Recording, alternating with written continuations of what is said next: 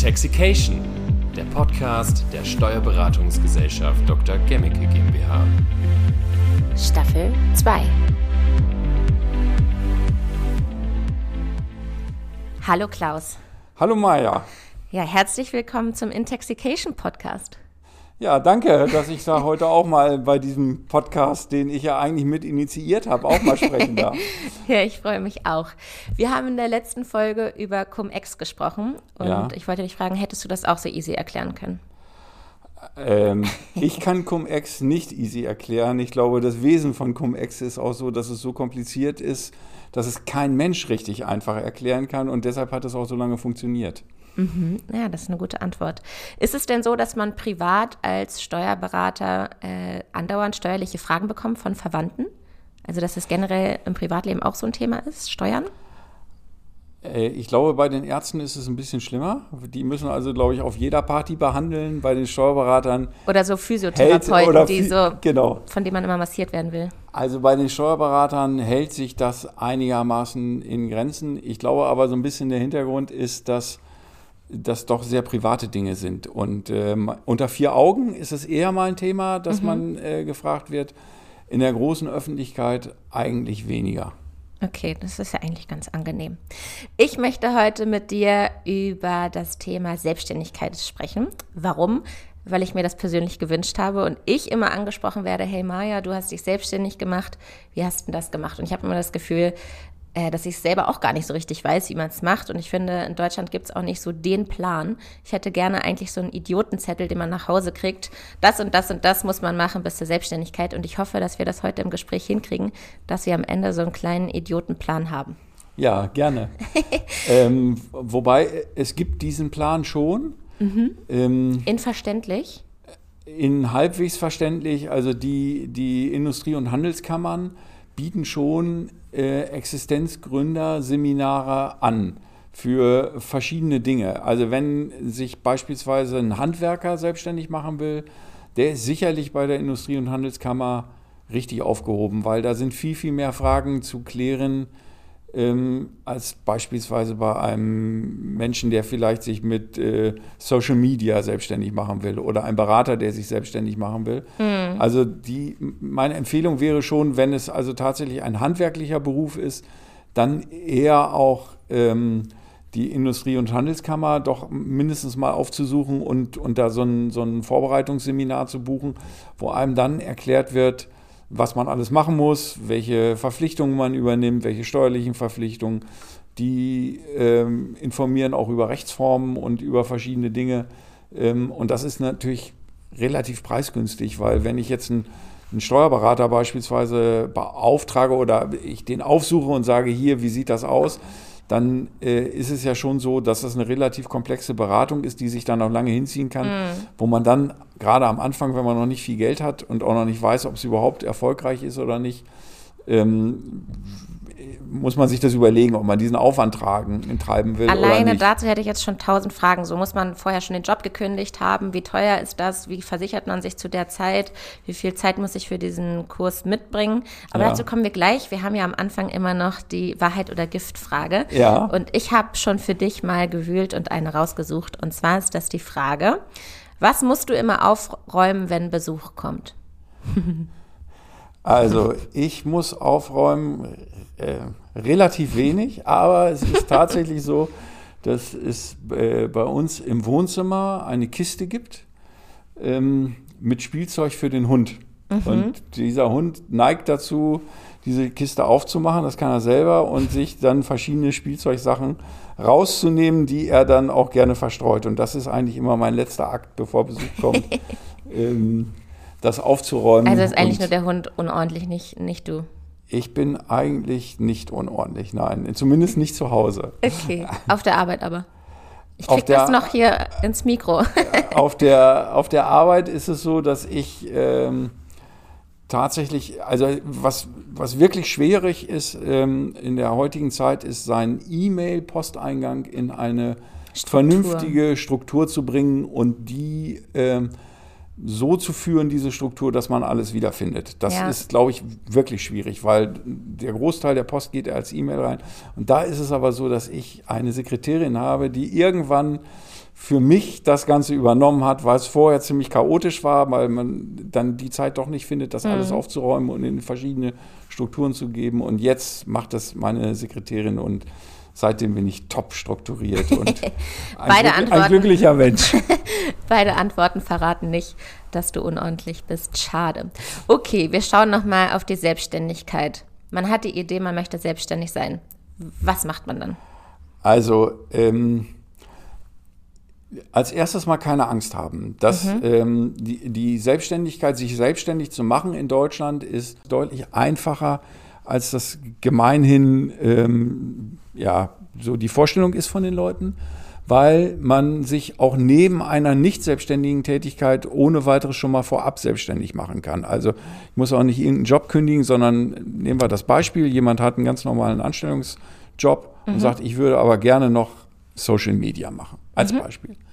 Dann kann der hingehen und kann sagen, okay, ich, ich äh, ähm, führe dieses Gewerbe oder diesen Job mache ich von zu Hause, geht zu seiner Gemeinde und sagt, okay, ich mache hier eine Gewerbeanmeldung.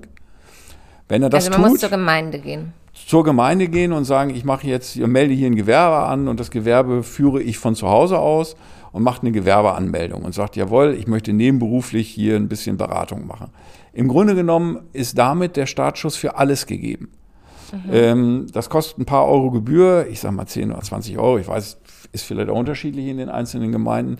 So, und die Gemeinde schickt dann automatisch diese Gewerbeanmeldung zu dem zuständigen Finanzamt und dieses Finanzamt wird sich dann bei demjenigen melden. Das kann man abkürzen, indem man gleichzeitig auch schon zum Finanzamt geht und sagt, jawohl, ich habe hier bei der Gemeinde eine Gewerbeanmeldung gemacht, möchte zukünftig meinen eigenen ähm, Social Media, meine Social Media Firma machen. Ähm, bitte nimmt mich mal auf, schickt mir mal einen sogenannten Betriebseröffnungsbogen. Und dann kriegt man das erste Stück Papier. Und dann wird man zum Beispiel auch gefragt, wie man sich denn nennen möchte. Und Da wird man gefragt, wie man sich nennen möchte, was für eine Rechtsform man hat. Ich gehe aber jetzt einfach mal schlicht davon aus, dass es ein klassisches Einzelunternehmen ist. So fangen ja viele im ersten Schritt an. Die gründen ja nicht gleich eine GmbH oder irgendeine Firma, sondern sagen, ich fange erstmal als Einzelunternehmer an. Und wenn ich das bekomme, dann, dann, dann, dann fragt das Finanzamt Adressen ab, Kommunikationsdinge ab und fragt schon mal ab, wie sehen die steuerlichen Rahmenbedingungen aus? Also wie viel Umsatz erwartet man? Erwartet man einen Gewinn?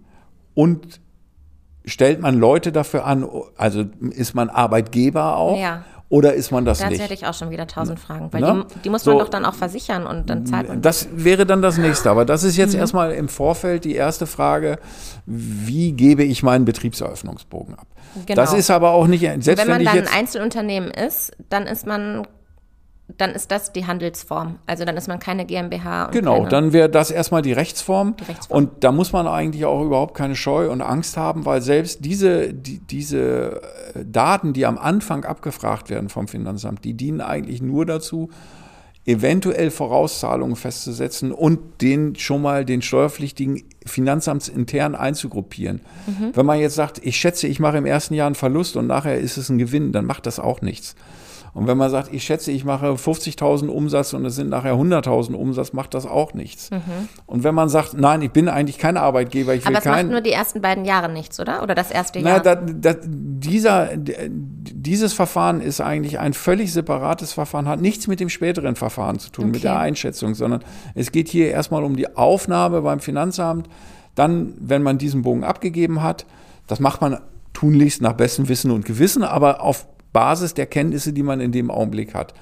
Dann wird einem das Finanzamt eine Steuernummer schicken. Die ist ganz wichtig, die Steuernummer, weil die braucht man, wenn man selber Rechnungen schreibt dass man ist Voraussetzung für eine ordnungsgemäße Rechnung ist eine Steuernummer. Und deshalb ist es so wichtig, dass man diesen Schritt gleich am Anfang geht, dass man eine eigene Steuernummer bekommt, damit man einen Rechnungsbogen kreieren kann, das kann man ja auch selber machen, und damit man dann seine Leistungen, die man für Dritte erbringt, eben auch abrechnen kann. genau. So, Und wenn man auf diesem Formular eingetragen hat, ab 1.9. Ähm, möchte ich bitte mein Einzelunternehmen anmelden. Ich habe aber schon im August mir eine ganz, ganz teure Kamera gekauft. Kann ich die dann in meiner Buchhaltung abrechnen oder habe ich mir die zu früh gekauft und hätte mir die erst ab nach dem 1.9. kaufen Äh, können. nein, zu früh gibt's sowieso nicht. Also in der Buchhaltung, da müssen wir jetzt schon dann in, in Ja. also alles das, was ich später brauche, um mein Unternehmen zu führen. Mhm. Also nehmen wir in diesem Beispiel so eine Kamera. Und jetzt habe ich mir die Kamera, wir können vielleicht zwei Beispiele bilden. Mhm. Einmal in dem Fall habe ich mir die vier Wochen vorher gekauft. Und einmal habe ich mir die vielleicht vier Jahre vorher gekauft. Ah ja. So. Wenn ich also ähm, die Kamera mir gekauft habe, vier Jahre vorher, dann habe ich mir die ja unstreitig gekauft in einem Zeitraum, wo von diesem Unternehmen überhaupt noch nichts existent war. Dann lege ich diese Kamera praktisch am ersten Tag, wo das Unternehmen existiert und ich diese Kamera auch benötige, in das Unternehmensvermögen rein. Dann wird die bewertet, dann wird gesagt, die hat jetzt noch einen Wert von 1000 Euro, die hat Und wenn man das, ich habe aber keinen kein Bon mehr. das, da brauche ich keinen Bon, sondern Okay. da muss ich einfach nur das glaubhaft machen.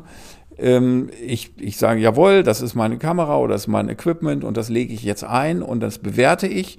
Da kann ich mir vielleicht ein- eine Notiz machen, wie ich auf diesen Wert gekommen bin, indem ich gesagt habe, ich habe meine Internetrecherche gemacht, die Kameras werden heute zu dem und dem Preis gehandelt. Dann lege ich die mit diesem Wert ein und ich schreibe auch in dem Unternehmen von diesem Wert ab. Das heißt, den Wert dieser Kamera bekomme ich über die Nutzungsdauer, die ich die, äh, diese Kamera nutze im Betrieb, auch äh, als Abschreibung, als Okay. Betriebsausgabe zugerechnet. Also da geht einem nichts verloren. Das Okay. sollte man auch durchaus vollständig machen, dass man dann in dem Augenblick wirklich alle Dinge, die man nutzt, für, für sein Unternehmen auch einlegt, weil ich danach eine Abschreibung bekomme.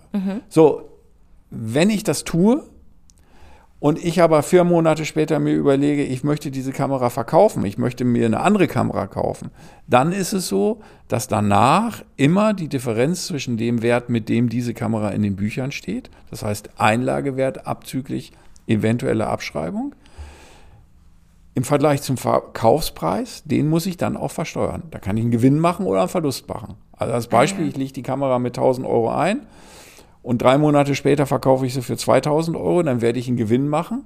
Wenn ich die drei Monate später für 300 Euro in Zahlung gebe oder verkaufe, mache ich sogar einen steuerlichen Verlust.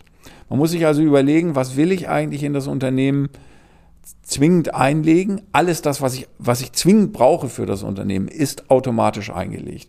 Aber es gibt natürlich Dinge, wo ich sagen kann, naja, die nutze ich für das Unternehmen, die nutze ich aber vielleicht auch noch für andere Dinge. Da gibt es auch eine private Nutzung, wo ich also mir Gedanken machen kann, will ich die einlegen oder will ich die nicht einlegen. Und dieses Thema kommt eigentlich immer hoch beim Pkw. Ah ja, Ne? weil wenn man das meistens schon So, hat oder dann genau, ein besseres genau. will oder Die meisten Leute Ja. haben ja bei Beginn oder bei Aufnahme ihrer Tätigkeit irgendeinen Pkw, den sie nutzen. Der ist jetzt erstmal privat. Und da ist jetzt die Frage, wie viele Kilometer nutze ich diesen Pkw voraussichtlich in der Zukunft? Ähm, werde ich den also überwiegend betrieblich nutzen? Nutze ich den überwiegend privat? Ähm, will ich den im Betriebsvermögen haben? Das ist eigentlich, da muss ich jetzt mal gut zuhören, weil das habe ich nämlich noch nicht mit einberechnet. So, und das, das ist dann eine Frage, die könnte man dann wirklich in Abhängigkeit tatsächlich, wie viel ist der Pkw wert, wie viel fahre ich, wie viel fahre ich betrieblich, wie viel fahre ich privat.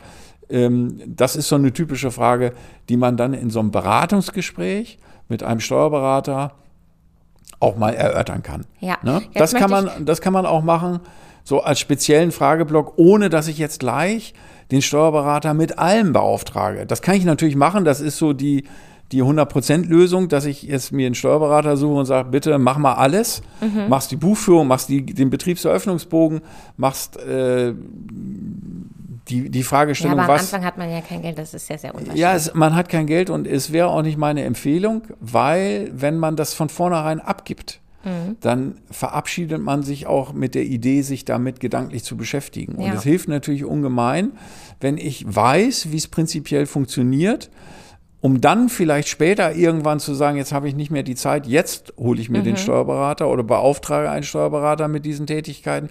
Dann kann ich A einschätzen, was der macht, ob der das vernünftig macht oder in meinem Sinne macht. Mhm. Und wie viel Zeit das eigentlich kostet. Und wie viel Zeit das kostet? Ich habe ich hab eine ganz realistische Einschätzung. Ja. Und deshalb finde ich es eigentlich immer besser, wenn gerade ähm, junge Menschen, die also neu in die Selbstständigkeit gehen, wenn die sich damit beschäftigen und, und äh, mal nachlesen. Und ich kann heute alles googeln, ich kann mich überall schlau machen.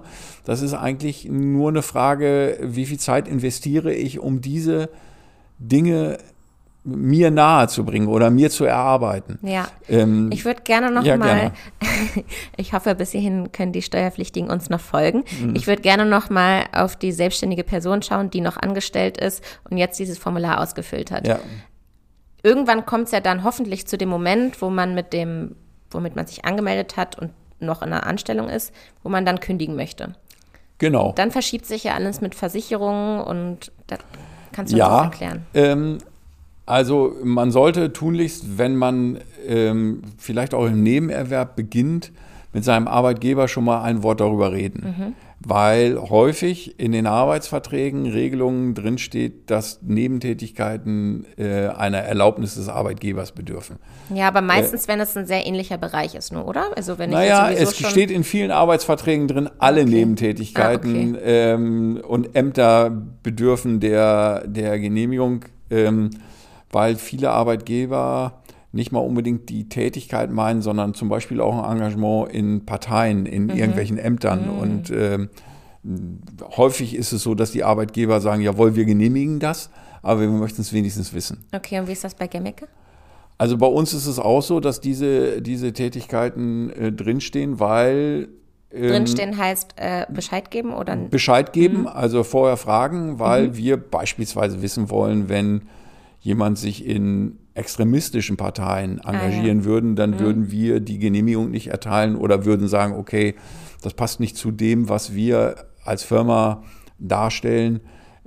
Da müssen Sie sich entscheiden, äh, entweder die Arbeit oder der Job. Also äh, leider ist das dann so. Und das möcht, möchten wir schon, schon wissen, weil das ähm, ja schon so ist, dass, dass man da eine Verbindung herstellt. Und wir wollen das nicht supporten. Aber Ja. also wir würden jetzt, wenn jetzt jemand in normalen Parteien tätig ist, würden wir immer eine Genehmigung erteilen. Ja. Genauso, wenn jemand sagt, ich möchte ähm, mich in irgendeiner Form äh, engagieren in Vereinen oder sowas, da ja, oder ihr ist habt es doch auch ganz viele Landwirte, die das noch nehmen. äh, und auch Landwirte, die das nebenher machen, Ja. das ist alles völlig in Ordnung. Es ist nur so, dass, dass wir schon gerne als Arbeitgeber den Überblick behalten wollen. Und wenn es eine Tätigkeit wäre, wo man erkennbar nochmal ein Fulltime-Job dranhängt, dann würden wir auch die Frage stellen, geht das überhaupt? Mhm. Also wir haben ja auch eine Verantwortung für die Mitarbeiter und da muss man so ein bisschen ähm, aufpassen, dass das vielleicht in der Gesamtmenge Menge noch noch, noch passt. Work-Life-Balance. Genau, genau.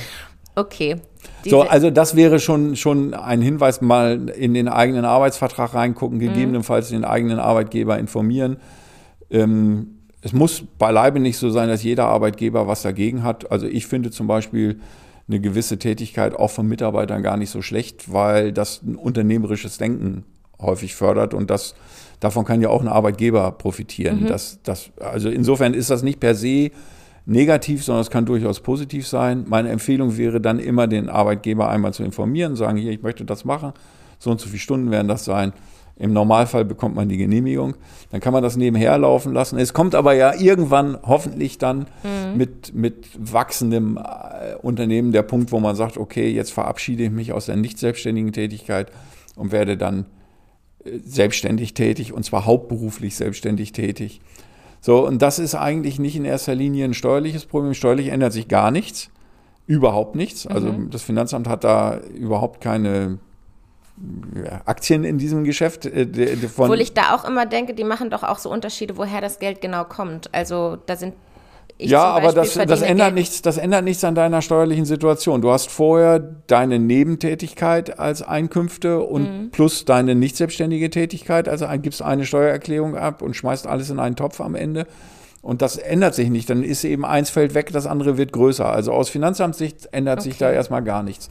Sondern das ist in erster Linie eine sozialversicherungsrechtliche Frage, nämlich die Frage, wo bin ich krankenversichert? Und ich falle aus der Rentenversicherung raus und ich falle aus der Arbeitslosenversicherung raus. Also muss ich mir Gedanken darüber machen, dass ich das, was ich vorher automatisch an Schutz bekomme für den Fall der Krankheit oder den, der, für den Fall der Berufsunfähigkeit, möchte ich mir diesen Schutz in irgendeiner Form privat einkaufen. So, das ist jetzt keine äh, hinsichtlich der Berufsunfähigkeit beispielsweise ist das eine freiwillige Entscheidung. Ich kann mich bei Versicherungen gegen Berufsunfähigkeit äh, oder Erwerbsunfähigkeit versichern. Das kostet aber eine ganze Menge. Ja. Und da ist dann immer die Frage, will ich das oder will ich das nicht? Und die gleiche Frage stellt sich natürlich hinsichtlich der Altersversorgung. In dem Augenblick, wo ich nicht selbstständig tätig bin, zahle ich automatisch verpflichtend als Arbeitnehmer und auch der Arbeitgeber in meine Altersversorgung rein. Mhm. Wenn ich jetzt mich selbstständig mache, gibt es erstmal keine Verpflichtung, das zu tun. Ich kann das also auf Null stellen. Und häufig ist es so, dass die Unternehmer schon sagen, na, ich möchte mein ganzes Geld in den Aufbau meines Unternehmens stecken. Ich habe jetzt kein Geld für eine Altersversorgung. Würdest du das empfehlen, erstmal vielleicht die ersten Jahre, die noch so holprig sind mit dem Nein, das würde ich eigentlich nicht empfehlen. Oh oh. Äh, ich würde das eigentlich nicht empfehlen, weil, weil häufig ist es so, dass es dann unterbleibt. Mhm. Und ähm, es dann schon so ist, dass wenn man dann scheitert, möglicherweise nach acht Jahren oder zehn Jahren und feststellt, okay, ich will jetzt doch wieder zurück in die Nichtselbstständigkeit, äh, dann habe ich so eine, ähm, ja, eine gebrochene Erwerbshistorie äh, und habe, mir fehlen dann einfach einige Jahre und das wirkt sich schon aus bei einer späteren Rente. Insofern ähm, ist das schon wichtig, dass man sich Gedanken darüber macht, in welcher Form man das aufbaut. Leider ist es aber so, das natürlich, äh, das ist so ein bisschen die Krux jedes, jedes jungen Menschen, der sich neu selbstständig macht. Jetzt legt man vielleicht sogar ein bisschen Geld an die Seite und mhm. spart in Form eines Aktienplans oder was auch immer an. So, und jetzt geht es mal ja nicht immer nur bergauf, sondern es geht vielleicht ja auch mal ein Stück weit bergunter. Mhm. Corona-Zeiten, Krise, äh, Krankheit, alles Mögliche. Und dann ist ja die Frage, greife ich jetzt meine Reserven an? In der Hoffnung, dass mein Unternehmen auch wieder äh, den Turnaround schafft und greife meine Altersversorgungsschätze, die ich vielleicht irgendwo schon äh, habe, an. Mhm. Oder aber äh, sage ich, nee, das ist jetzt ähm, Geld, was ich niemals anfasse. Und natürlich werden die meisten Unternehmer, die an ihr Unternehmen glauben, sagen, okay, ich gehe jetzt all in und greife eben auch meine Altersversorgung an. Und das Was, würdest du nicht machen? Doch, das, nein, das würde ich gar nicht sagen, dass, okay. äh, dass ich das nicht machen würde. Es zeigt nur so, dass das ist eben das Unternehmerrisiko, mm. was wir mm. alle haben. Ähm, das unterscheidet sich von einem, von einer Arbeitnehmertätigkeit. Unternehmer haben Chancen. Man kann vielleicht viel Geld verdienen und man ist freier und man ist in der Gestaltung frei. Aber damit verbunden sind eben auch Risiken und wahrscheinlich von 100 Unternehmern, die ihr Unternehmen beginnen, werden 30 erfolgreich sein, 30 so lala und vielleicht 40 werden am Ende auch scheitern. Mhm. Und äh, wenn man mal mit offenen Augen durch Innenstädte geht und sieht, welche Veränderungen da sind, wie viele Läden gekommen sind und gegangen sind, dahinter steckt ja immer ein, eine, eine persönliche Geschichte und natürlich Traum. immer ein Investment und eigentlich ein geplatzter Traum, wo jemand mhm. sich vielleicht verschuldet hat, um ein Ladengeschäft zu eröffnen, äh, voller Hoffnung und dann nach ein, zwei, drei Jahren feststellt, okay, es war dann doch keine gute Idee. Aber ich glaube ja immer ganz romantisch, dass es trotzdem wichtig war. Sonst hätte man sich immer gefragt, was wäre, wenn. Nein, ich bin ein ganz großer Schulladen. Freund der Selbstständigkeit mhm. und ich würde das auch jedem empfehlen, aber mit offenen Augen und in Kenntnis ja. der Risiken. Und äh, da ist es eben so, dass man ich, ich würde jetzt nicht pauschal sagen, man darf seine Altersversorgung nicht angreifen, aber man muss seine Altersversorgung dann als junger Mensch schon im Auge haben und irgendeinen Sparplan äh, anzulegen und zu sagen, ich lege Geld dafür zur Seite, dass ich eben keine gesetzliche Sozialversicherung habe, mhm. halte ich für durchaus sinnvoll. Und diese ganzen Fragen, die zu, in dem Augenblick, wo man also von der nebenberuflichen Tätigkeit in die hauptberufliche Tätigkeit geht, halte ich für sinnvoll. Das kann man machen, beispielsweise mit, mit, ähm, mit auch einem Steuerberater kann man diese mhm. Fragen diskutieren. Man kann die aber auch durchaus diskutieren mit anderen Beratern. Also ähm, mit vielleicht ähm, einem Versicherungsmakler oder äh, im, Banker oder also äh, und am Ende wird einem die Entscheidung niemand abnehmen. Die muss man für sich selber treffen. Mhm. Äh, so wie man, danach alle anderen Entscheidungen auch. Und wie danach alle anderen Entscheidungen auch. Das mhm. wäre auch immer mein, meine Empfehlung, jetzt nicht ähm, alles immer eins zu eins umzusetzen, was einem irgendein Berater vielleicht empfiehlt, sondern die Berater zu nehmen und zu sagen, ich bin der Unternehmer, ich treffe die Entscheidungen, trifft die Entscheidung vielleicht unter anderen Aspekten, als die der Berater treffen würde. Mhm. Und das, da können wir Berater auch übrigens sehr gut mit leben, wenn, wenn jemand sagt, okay, ich, ich mache das jetzt nicht mit der Altersversorgung, ich, ich gehe all in, ich investiere alles in mein Unternehmen. Ja. Entweder das klappt oder ich stehe mit, in drei Jahren mit nichts da, aber das mache ich mit offenen Augen. Dann würde ich als Berater sagen, okay, Respekt. Die oder der hat sich so entschieden. Äh, Viel Spaß. viel Spaß, ja, viel Erfolg. Also Ja. und, äh, und jemand, der vielleicht anders entscheidet, dann ist das auch in Ordnung. Also insofern ähm, Unternehmer heißt letztlich eigene Verantwortung übernehmen. Ausrufezeichen. Okay, jetzt hat die Person sich damit auseinandergesetzt, welche Versicherungen und Altersvorsorge man alles machen muss. Wie sieht das jetzt aus mit den Rechnungsschreiben? Muss man das monatlich machen? Muss man das jahresmäßig machen? Also es Wie gibt für, für erstmal ist es schlau, eine, eine Leistung, die man erbringt, auch abzurechnen. Mhm. Das ist im Übrigen die größte Angst, die ähm, junge, neue Unternehmen häufig haben, dass sie ihre eigenen Leistungen zu günstig abrechnen. Weil häufig nicht kalkuliert wird, was an so einem Unternehmen an Kosten alles dranhängt. Und dann denkt man, okay, ähm, ich rechne jetzt meine Dienstleistung mit 25 Euro die Stunde ab und da kann ich schon sagen, derjenige, der mit 25 Euro die Stunde abrechnet, der wird am Ende finanziell scheitern, weil das wird auf Dauer nicht klappen, weil man eben nicht nur seinen eigenen Bedarf sehen muss, sondern auch noch alle Kosten, Steuern, alles Mögliche, was dranhängt. Und diese, diese Bereitschaft zu sagen, okay, meine eigene Leistung ist etwas wert und dafür muss ich einen Preis nehmen, und dieser Preis muss sich orientieren an dem, was ich vielleicht investiert habe, an dem, was ich an, an Wissen mitbringe. Ähm, diese Erkenntnis muss erstmal wachsen. Und da hilft es vielleicht, dass man sich mal seine letzte Rechnung bei der letzten Kfz-Reparatur zur Hand nimmt und man Ja. sagt, wie wird da die Stunde abgerechnet?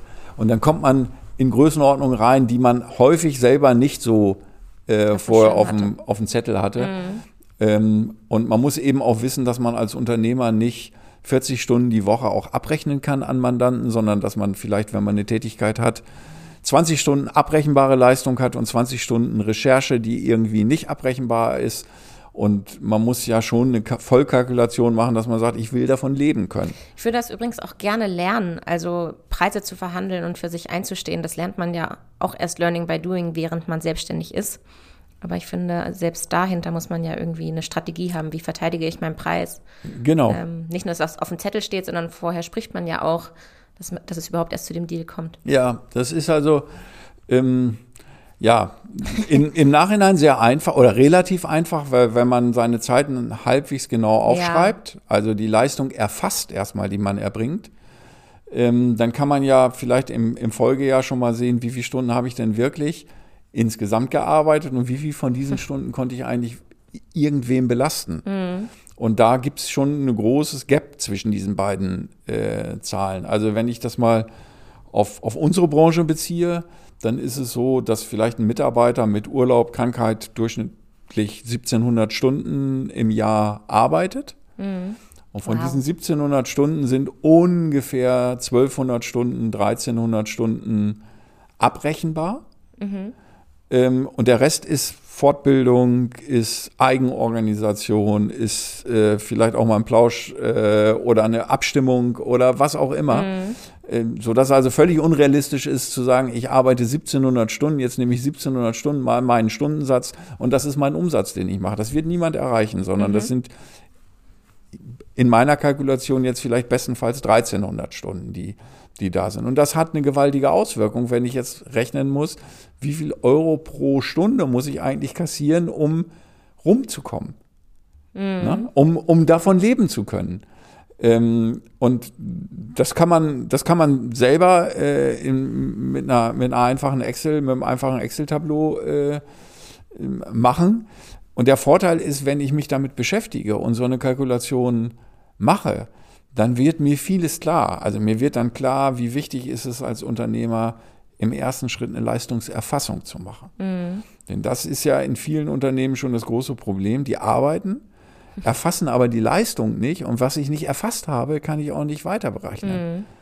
Wenn du also jetzt für uns irgendetwas machst und ich rufe an und du schreibst das nicht auf und sagst, hier, da habe ich diesen Auftrag noch gekriegt, dann wirst du den ja auch nicht fakturieren. Ja. Und wenn du den nicht fakturierst, fehlt es dir am Jahresende im, im Umsatz. Und insofern sind das so, ist so das kleine Einmaleins des Unternehmertums, erstmal das zu erfassen, was man wirklich macht, dann das, was man gemacht hat und erfasst hat, zu belasten mit einem vernünftigen Wert und dann vernünftig zu haushalten mit dem, mit dem Umsatz, den man gemacht hat. Aber da scheitern schon viele, viele Unternehmer dran. Genau, also Rechnung rausschicken und schreiben kann ich gut. Was ich nicht gut kann, sind meine Ausgaben zu dokumentieren, beziehungsweise äh, merkt man die oft auch gar nicht. Ne? Jetzt habe ich den Tank gezahlt, jetzt bin ich irgendwie, habe ich mich selbst verpflegt. Das kann ich ja alles mit abrechnen und sollte ich auch, Ja, weil ich habe ja Ausgaben. genau. Und da ist, ist Bezahle Apps, Programme. Ja.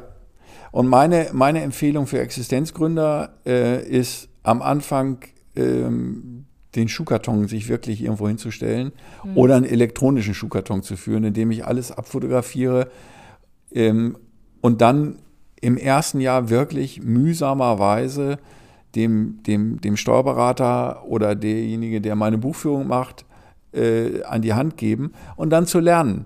Also, ich habe Ich warte die ganze Zeit darauf, dass irgendjemand mir auf den Kopf haut und sagt, das war falsch. ja, und das wäre ja auch sinnvoll. Äh, Nehmen wir das Beispiel, du gehst davon aus und sagst, naja, ich muss jetzt hier, wenn ich zu Kunden fahre, adrett aussehen, wenn ich vorher zum Friseur gehe. Das sind ja eigentlich Betriebsaufgaben. Auf die Idee könnte man ja kommen. Jetzt sammelst du diesen Beleg, packst ihn in deinen Karton rein, kommst am Jahresende zu mir und sagst, hier, ich habe hier auch noch 300 Euro für einen Friseur. Und ich würde sagen, na Maja, das geht nicht. Das sind Kosten der privaten Lebensführung. Dann weißt du es. Im Folgejahr wirst du die nicht mehr reintun. Aber die, der, der Filter kann ja nur so sein, dass du im Grunde genommen mit 100 Erst einmal alles Prozent rein. erstmal alles reingehst und dann lernst, okay, das geht, das geht nicht. Mhm. Ne? Und das, da gibt's ja heute mittlerweile wirklich viele elektronische Hilfsmittel, dass man das einfach nur abfotografiert und dann schon online dem seinem Steuerberater äh, gibt, dann Auch kann eine der Frage dazu. Ja. Wenn ich ähm, meinen ganzen Steuerkram abgebe am Jahresende, dann ist alles digital. Alles. Mhm. Weil ich auch die Bonds und so weiter abfotografiere und einpflege Ja. und so weiter. Ja. Habe ich dann trotzdem die Pflicht, diesen Bon irgendwo in Papierform in der Akte, ja, dass man den findet? ja. Das ist ja nervig. Also, dass man den findet, ich würde erstmal sagen, äh, ich würde empfehlen, den nicht wegzuschmeißen. Nur weil es abfotografiert ist, ist es noch, ist es noch kein, keine Unterlage, die im Kontrollfall dann ausreicht ähm, für, für eine Dokumentation. Wenn ich das, haben ist, wollte. Das ist so deutsch. Aber das wäre Ja, wenn ich das haben wollte, dann bräuchte ich wirklich ein zertifiziertes Dokumentenmanagementsystem, wo ich die Dinge einscanne Mhm. und wo eine, eine Bearbeitungshistorie mit, äh, mit so. äh, dranhängt. Das ist aber mit wesentlich größerem Aufwand verbunden. Also, wenn man es einfach haben will, man fotografiert die Dinge, packt die in einen Schuhkarton und äh, dann hat man es ja im Zweifelsfall, wenn dann jemand nachfragt, ist es vielleicht ein bisschen mühsam, die rauszusuchen. Kann man sich ja vielleicht überlegen, dass man sie chronologisch ablegt Ja. und abheftet. Ähm, aber das wäre schon meine Empfehlung, die aufzubewahren. Es Okay. geht ja um Geld. Schuhkarton. Ne? So, und wir müssen mm, dann nochmal einmal die Unterscheidung machen, in dem Augenblick, wo es größere Summen sind und die an mein Unternehmen gezahlt werden, ist eben auch wichtig, dass ich eine ordnungsgemäße Rechnung habe, wo auch ich als Adressat dieser Rechnung auftauche, damit ich mir dann auch die Umsatzsteuer, die ich zahle, wiederholen kann vom Finanzamt. Also wenn ich jetzt eine Kamera kaufe, äh, dann macht es schon Sinn für, was weiß ich, 2000 Euro oder was auch immer oder Equipment, dass ich eben dann eine Rechnung kriege mit der richtigen Bezeichnung meines Unternehmens. Wenn ich das jetzt als Einzelunternehmer mache, dann ist es mein Name. Wenn ich aber jetzt eine andere Rechtsform gewählt habe, dann ist es eben schon sinnvoll, dass man sagt, okay, das sollte jetzt die XYZ GmbH als Rechnungsempfänger sein und nicht ähm, die Privatperson. Und Da muss man dann schon bestimmte Dinge, Formalien äh, beachten.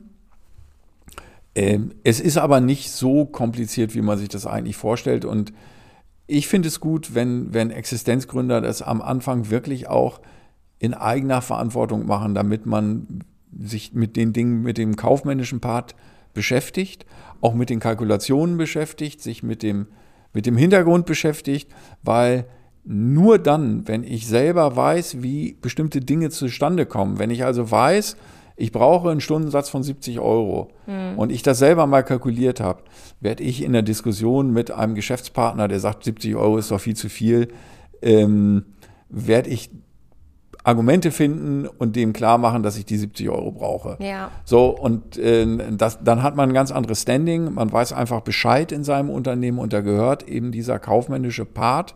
Das ist jetzt nicht ein steuerlicher, sondern eher ein kaufmännischer Part. Der gehört einfach dazu und das gehört auch zur Verantwortung, die ein ein Unternehmer hat, dass er eben über diese kaufmännischen Dinge Bescheid weiß. Mhm. Ich schaue gerade schon auf die Uhr, wir haben schon 35 Minuten. Ich habe eigentlich noch ganz, ganz viele Fragen. Eine möchte ich noch stellen und dann dürf, darfst du auch noch mal sagen, falls du noch irgendwas hast, was du nicht erzählen ja. konntest.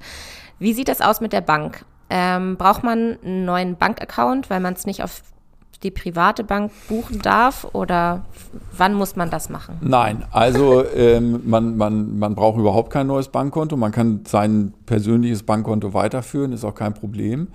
Die Frage ist nur, ähm, wenn man später, wenn jemand bucht und man ist es nicht selber, dann kriegt ja derjenige das Bankkonto äh, zu sehen. Ach so. Und jetzt ist einfach die Frage, möchte ich, dass jede Arztrechnung, jede Medikamentenrechnung, jede Abbuchung von was weiß ich was äh, ähm, auftaucht auf diesem Konto und dass derjenige, der, der das bucht, Kenntnis hat im Grunde von meinem ah. gesamten Privatleben oder will ich dann eine Trennung haben und sage, okay, es gibt privat privat und dann gibt es geschäftlich und mhm. dann gibt es vielleicht auch noch privatgeschäftlich. Aber also es gibt, das ist jetzt keine, keine, okay. keine öffentliche Forderung, dachte, sondern einfach nur die Frage, gibt es da irgendetwas oder, oder gibt es da äh, nichts? Also äh, soll das privat bleiben oder soll das nicht privat mhm. bleiben? Mhm. Und äh, natürlich könnte ich ja die Meinung vertreten, das geht also mein Buchhalter oder mein Steuerberater oder wen auch immer überhaupt nichts an wenn der sieht, dass ich ähm, samstagsabends essen gegangen bin oder im Club feiern war und da ähm, viel Geld ausgegeben habe oder wenig. Also wenn man das nicht will, empfiehlt sich ein, ein, ein zweites Konto. Und das zweite Argument ist vielleicht, derjenige, der das bucht, der investiert ja Zeit. Und wenn ich also jetzt von 100 Buchungen 80 private habe, da muss der die ja auch buchen. Der bucht ja das ganze Bankkonto runter. Mhm. Das heißt, im Grunde genommen sind 80 Buchungen für die, für die Tonne. Es mhm. sei denn, ich, ich sage dem bitte, äh, buch auch das Private auf verschiedenen Konten. Ich möchte nämlich wissen, wie viel Geld gebe ich für Versicherungen Ach aus. So. Ja. Dann könnte das mal ein Argument sein, aber im Grunde genommen erhöhe ich nur den Aufwand der Buchführung. Und wenn ich jetzt ein rein betriebliches Konto habe, wo also diese privaten Dinge nicht auftauchen, habe ich einfach viel weniger Buchungen okay. und habe, bin, bin nicht so gläsern. Also von daher würde ich, wenn das ein also ich persönlich hätte ein zweites Privatkonto. Wäre immer meine Empfehlung, weil ich sagen würde, okay, es gibt einen privaten Bereich, der soll auch privat bleiben. Mhm.